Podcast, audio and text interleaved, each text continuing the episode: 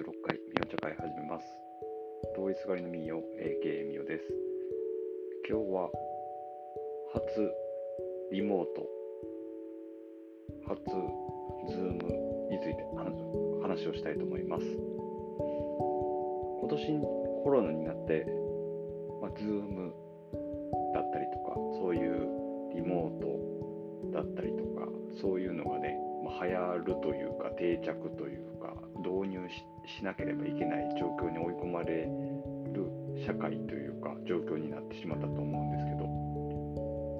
僕はその仕事だったりとかそういったことでまあ関係ないといえば関係ない仕事やったりとか活動というか、えー、状況だったりしたのでそんなそんなにというか利用したことがなかったんですけど今日初めて、まあ、とある事情で全然知らない人と,、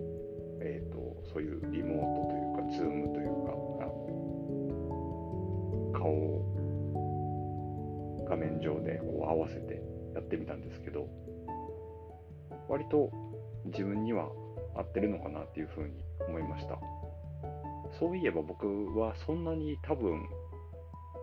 なんだろうな、人が これ、この間も友達、数少ない友達に言ったんですけど、そんなに友人が好きじゃないのかなっていうのを最近気づいて、これを言うと、それは、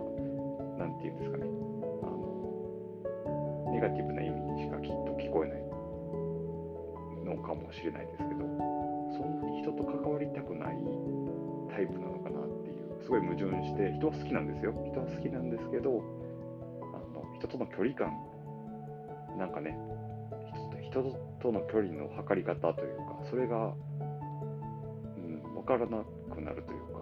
別に何も病んでるわけ、病んでるとかそういうのじゃないですけど、今までのその自分の人間関係、人格形成の段階でいろいろとこう、まあ、苦しめられたというか、まあ、な学んだというか、そういうのがあってから、こうまあ、自分の気質とか性格とかもあると思うんですけど、そんなにこうずっと四六時中一緒に多分人といるのが、うん、なんか仕事とかね旅行とか何かの行事とかチームプレーとかそういうのはまた別ですけどできたら例えばどっか旅行に誰かと行ったとしても友達たち友達とかいろんな、恋人とかと行ったとしても絶対に自分一人になる時間が自分は必要で高校の修学旅行も僕、まあ、それは目的があったからっていうのもあるんですけどあの北海道だったんですけど北海道のその自由時間もまあ意識して函館だったんでグレイがすごい好きなんでグレイのその函館巡りみたいなのをしたりとかやってたアウンドっていうライブハウスがあったんでラアウンドに、ま行ってみたり店の前まで行ってみたりとか、その函館のね、このメンバーが通ってた店に行ったりとか、そういうこととかで、まあ、一人で過ごしてっていうのをやったりとかする、してたりとか、ね、まあ、自由時間にそんな修学旅行で一人で動くってあんまり多分、うん、ないと思うんですね。大体みんな、その当時付き合ってる彼氏彼女とか、仲のいい子とかと、まあ、動いたりとかすると思うんですけど、まあ、そういうのも学生時代あったりとか、で、まあ大人になってからも一人旅でどっか東京行ったりとかもう好きだし、一人ね、まあ一人と孤独というか、そんなんまた違うと思うんですけど、そういう、なんていうのかな、距離感。きっと人が好きなんですけど、人にまあ、それが学びなんでしょうけど傷つけられたりとか、まあ、嫌な目にあったりとかそういうのが、まあ、誰でももちろんあると思うんですけど受け止め方だったりとか数とかねその傷の深さとかあると思うんですけどそういうのも入れて、まあ、程よい距離感というかね。なんか、うん、ハリハリネズミのこのジレンマじゃないですけどバランスというかね距離感程よい距離感っていうのを思った時にさっきのリモートじゃないですけど、そういう、うん、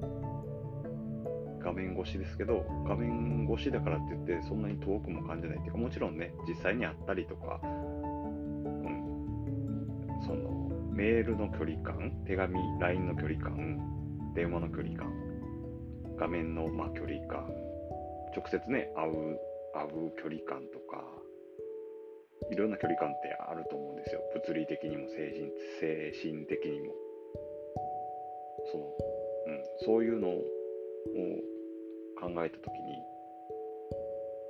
何をもって距離があるかとか、何をもって近いかとかっていうのをちょっとね、なんか考えたりかして、した今日でした。どうですか？その四六時中誰かと24時間一緒にいれますか？まあそのね、僕だ、僕、男性側の意見とまた女性側の意見ってきっと違うと思うんですけど、ね、その好きな人やったら24時間ずっとくっついていたいとかっていうのもあると思うんですよね。もちろんそれは僕にもそういう気持ちは下心含めてありますし、